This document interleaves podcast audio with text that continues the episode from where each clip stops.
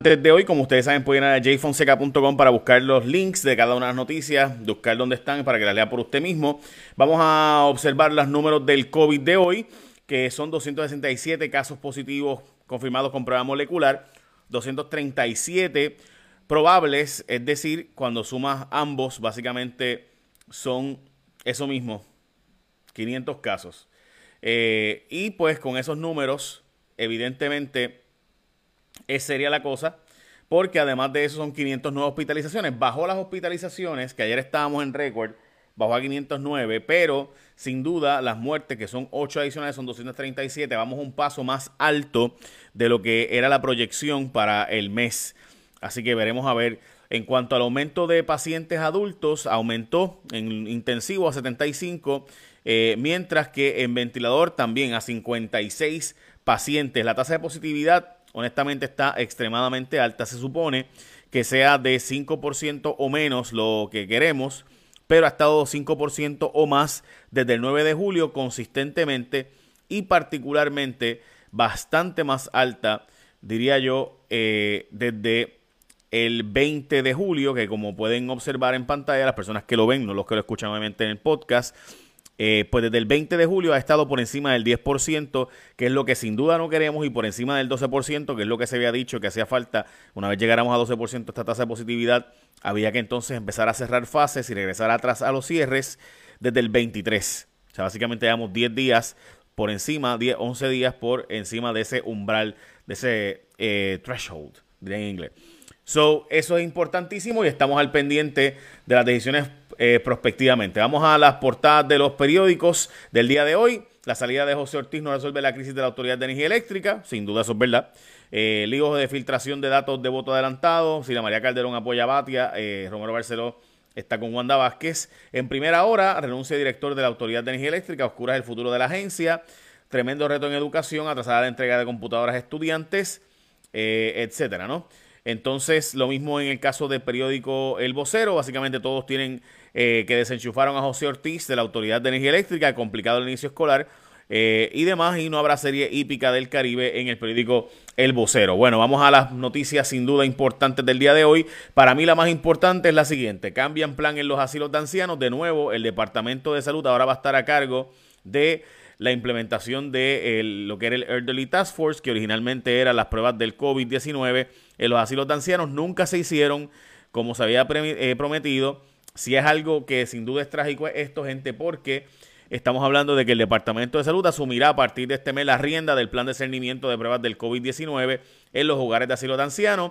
Se supone que ya hubieran ido, en Puerto Rico hay cerca de 2.000 hogares de ancianos, se supone que ya hubieran ido a todos ellos por los pasados cinco meses. Hoy, que estamos a 4 de agosto, eh, que creo que cumple Obama, este, el día de hoy, y cumple mi papá, don Víctor Fonseca, la persona más importante del mundo. Eh, pues eh, hoy les puedo decir que ante la fecha que estamos, 130 y qué días de la cuarentena, 137 días de la cuarentena, todavía no se han hecho las pruebas de los asilos de ancianos. Y honestamente esto es una vergüenza, se han ido a 200 y pico de hogares de ancianos. Eh, pero a estas alturas, 257 hogares del total de 952, de los cerca de 2.952 son los certificados como asilos per se.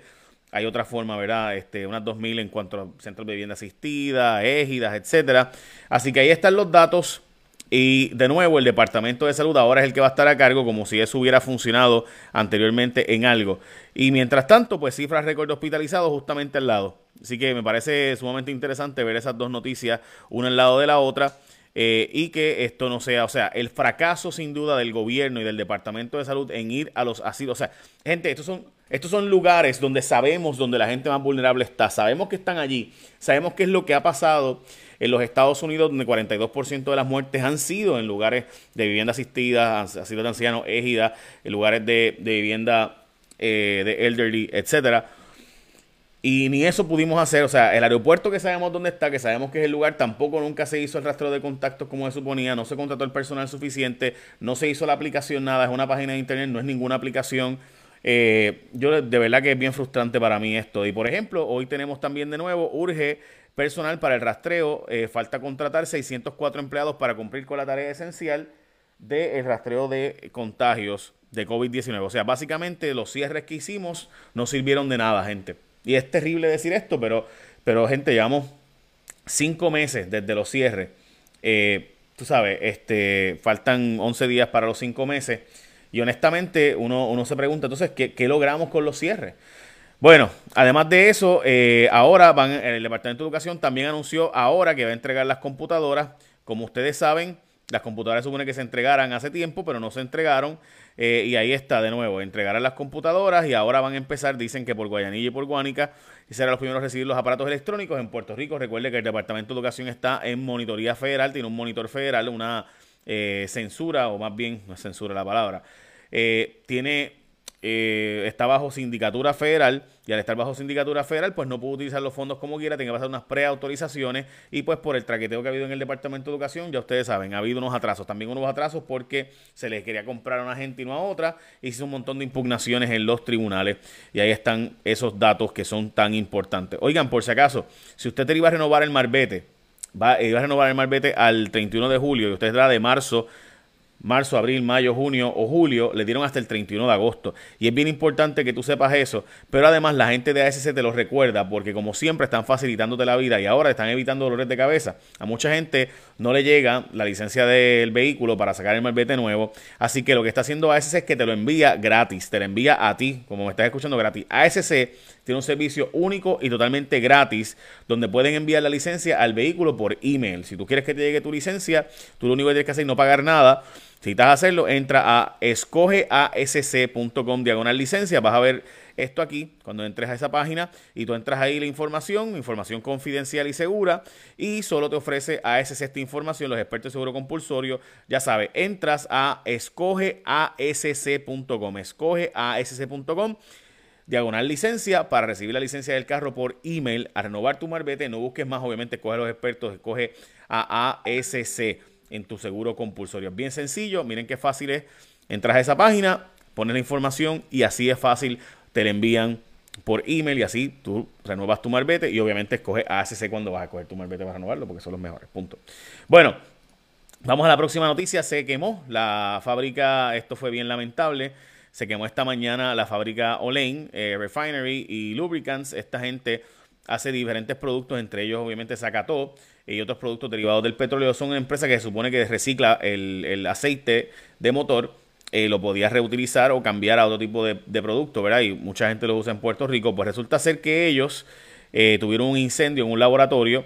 Eh, ha habido denuncias de empleados anteriormente sobre esto y con, los, con problemas allí, pero bueno, lamentablemente gente se perdieron 200 empleos ahí en lo que se levanta de nuevo la fábrica de estos productos y demás. Así que muy triste el asunto en Yabucoa, la empresa que más empleos estaba creando allí en Yabucoa. Sila Calderón endosó a Eduardo Batia en la primaria, mientras que Carlos Romero Barceló endosó a y dijo que va a votar por Wanda Vázquez, dijo que la estadía va a llegar con ella eh, y demás. El PNP y la guerra ahora por las fallas eh, de lo que pasó en el voto adelantado, pues mire, atribuyen fallas a la tormenta en el PNP, tanto Rivera Chats como Wanda Vázquez dijeron que no hay problema, que están satisfechos, pero el PNP dice que trabaja para correr los votos adelantados. Debo decir que el presidente de la Comisión Estatal de Elecciones ayer en varias entrevistas le echó la culpa al PNP y no a lo que pasó con él. O sea, recuerden que es el que contrata los camiones, el que contrata la distribución, es el que contrata los equipos de eh, seguridad, sanitización, eh, ¿verdad? las batas para los, empleados o más bien los,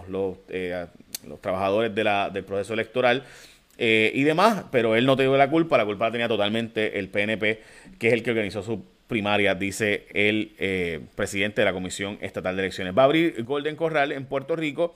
El restaurante va a tener capacidad para 400 personas y 175 empleados. Hay que ver la cantidad de gente que quiera ir ahora mismo a restaurantes, que está en un número bajito, porque Anthony Fauci dijo que no lo van a ver a él en un restaurante ni a un avión eh, pronto. Así que, pues nada, eso provocó eh, obviamente que mucho, mucha gente dejará ir al restaurante y solo está yendo a restaurantes en zonas abiertas, que es lo que está recomendado eh, los diferentes expertos, o sea, eh, restaurantes en la zona abierta y no en eh, lugares cerrados. También ATT completó su red 5G en Puerto Rico. No va la consulta. como ustedes saben, de la Cámara de Representantes no aprobó con los suficientes votos, aprobaron, pero no tenían los votos suficientes para ir a hacer la famosa consulta esta que la gobernadora propuso de que de enmendar la constitución y al enmendar la constitución poder entonces eh, poner las pensiones eh, garantizadas por el, por la Constitución. Recuerden que eso es un paquete porque a la, la práctica Hoy día la deuda de Puerto Rico, llevamos sin pagarla básicamente mil, eh, ¿cuántos? Son, este, eh, déjame ver, ¿cuántos eran? No me acuerdo de memoria. Eh, 1494 días sin pagar la deuda llevamos en Puerto Rico y todavía a estas alturas, 1400 días después, eh, y eso está en la Constitución. Al igual que, o sea, no pagar, no pagar las pensiones y porque están en la Constitución y no pagar por si acaso, gente, las pensiones colapsaron. Lo que pagó la gente de las pensiones ya no existe porque se sacaba demasiado del pote y se echaba muy poco al pote. O sea, se hizo un plan de retiro que se le echaban 7 centavos y se sacaban 75 centavos. Obviamente, mientras mucha gente estaba echando y poca gente sacando, funcionó. Una vez empezó la gente a retirarse y empezó a sacar, pues simplemente no daba. Y eso era, y, eso era lógica, se estaba advirtiendo desde el 1973. Hay un estudio actuarial sobre eso, advirtiendo que se iba eh, iba a, iba a llegar. Pero Llegó en el 2018, nadie hizo nada y pues son las condiciones. By the way, hablando de retiro, la gobernadora firmó eh, varias leyes de retiro eh, para los empleados públicos, pero la Junta de Control Fiscal dijo que para ningún lado que van porque no hay los fondos para pagar eso y que todo esto es básicamente por la primaria y por política. Un boricua, gente, es el nuevo jefe del USS Theodore Roosevelt. ¿Y por qué eso es tan importante? Se está hablando de un megaportaaviones súper importante para la Marina de los Estados Unidos por si acaso, debo decir, para ver, ser lo más objetivo posible, que ahí hubo una controversia brutal en ese barco eh, porque hubo un montón de casos de COVID y entonces sacaron al administrador que estaba antes porque él advirtió, eh, advirtió lo que estaba pasando y eso provocó que mucha gente eh, se quejara y bueno, el tipo es un héroe, o sea, me refiero al que salió. pero en fin, lo sacaron de ese puesto y pusieron a Eric Anduce, que es el boricua que están viendo en pantalla, que ahora es el jefe del USS Theodore Roosevelt.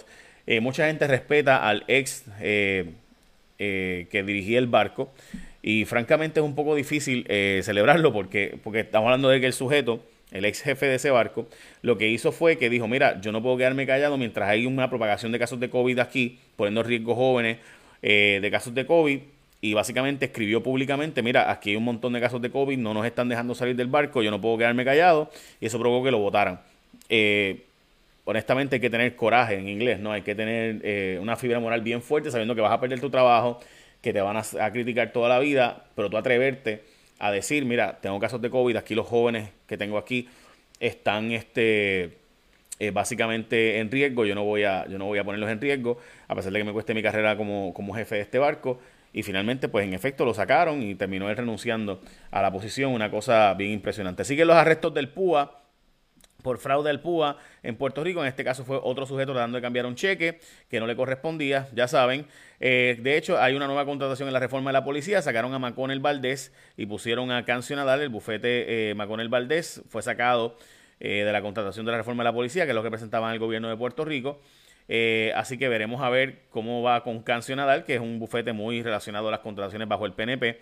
y también inconstitucional negar los beneficios federales en Puerto Rico. Esto es una noticia que rompió Melissa Correa del periódico El Vocero, donde un juez federal eh, que está, eh, William Young, que es un juez federal de Boston, que, pero que está asignado a Puerto Rico ahora mismo, este juez federal declaró inconstitucional que se nieguen beneficios a los ciudadanos estadounidenses que residen en Puerto Rico en los programas de seguro social suplementario, asistencia nutricional suplementaria y los subsidios por bajos ingresos de Medicare, la parte de Medicare que cubre medicamentos recetado. Básicamente este individuo dice, este juez dice, mira, hay que darle a Puerto Rico esos beneficios eh, y demás. También importantísima, gente, esta noticia, los boricuas están ignorando, esto está en Bloomberg, los boricuas están ignorando el censo, eh, arriesgando dramáticamente fondos federales. Somos el lugar de todos los Estados Unidos que más depende de fondos federales, pero no llenamos los documentos para que nos den esos fondos federales. Si no llenamos el censo, gente, vamos a perder millones y millones de dólares de fondos federales. Y eso no es mi opinión, esos son los datos por si acaso. Así que eh, yo lo llené, les recomiendo a ustedes que todos lo llenen. Francamente no entiendo por qué, estando en las casas, no podemos llenarlo y demás. Wanda Vázquez está impugnando el resultado eh, de la filtración de todos los resultados de que se filtraron desde el sábado del voto adelantado, está impugnando eh, su campaña, está impugnando los resultados de, porque ustedes saben que los resultados eran súper a favor de Pierluisi, eh, pues están impugnando ese proceso, gente. Eh, así que pues veremos a ver con qué termina eso, porque dicen que hubo gente que supuestamente pudo votar dos y hasta tres veces. No lo sé, pero lo cierto es que los números que salieron públicos eran de dramática ventaja para eh, el ex comisionado residente Pedro Pierluisi. Dramática, o sea, 7 a 3 básicamente todos los números que se filtraron por ahí. Se supone que las máquinas no dieran resultados hasta el domingo que viene, pero hubo lugares que las máquinas no funcionaron, que no se programaron bien por OSIPE y por tanto empezaron a dar resultados y otra gente que los contó a mano porque no había máquinas funcionales y ya ustedes saben. Eh, así que veremos a ver si el Departamento de Salud va a contratar los 600 junto con los municipios, los 600 empleados que faltan para hacer el conteo, el, ¿verdad? el rastreo. Veremos a ver. Eh, solo 3% de los maestros no trabajaron. Les hablé de que hubo 8 nuevas muertes por COVID-19.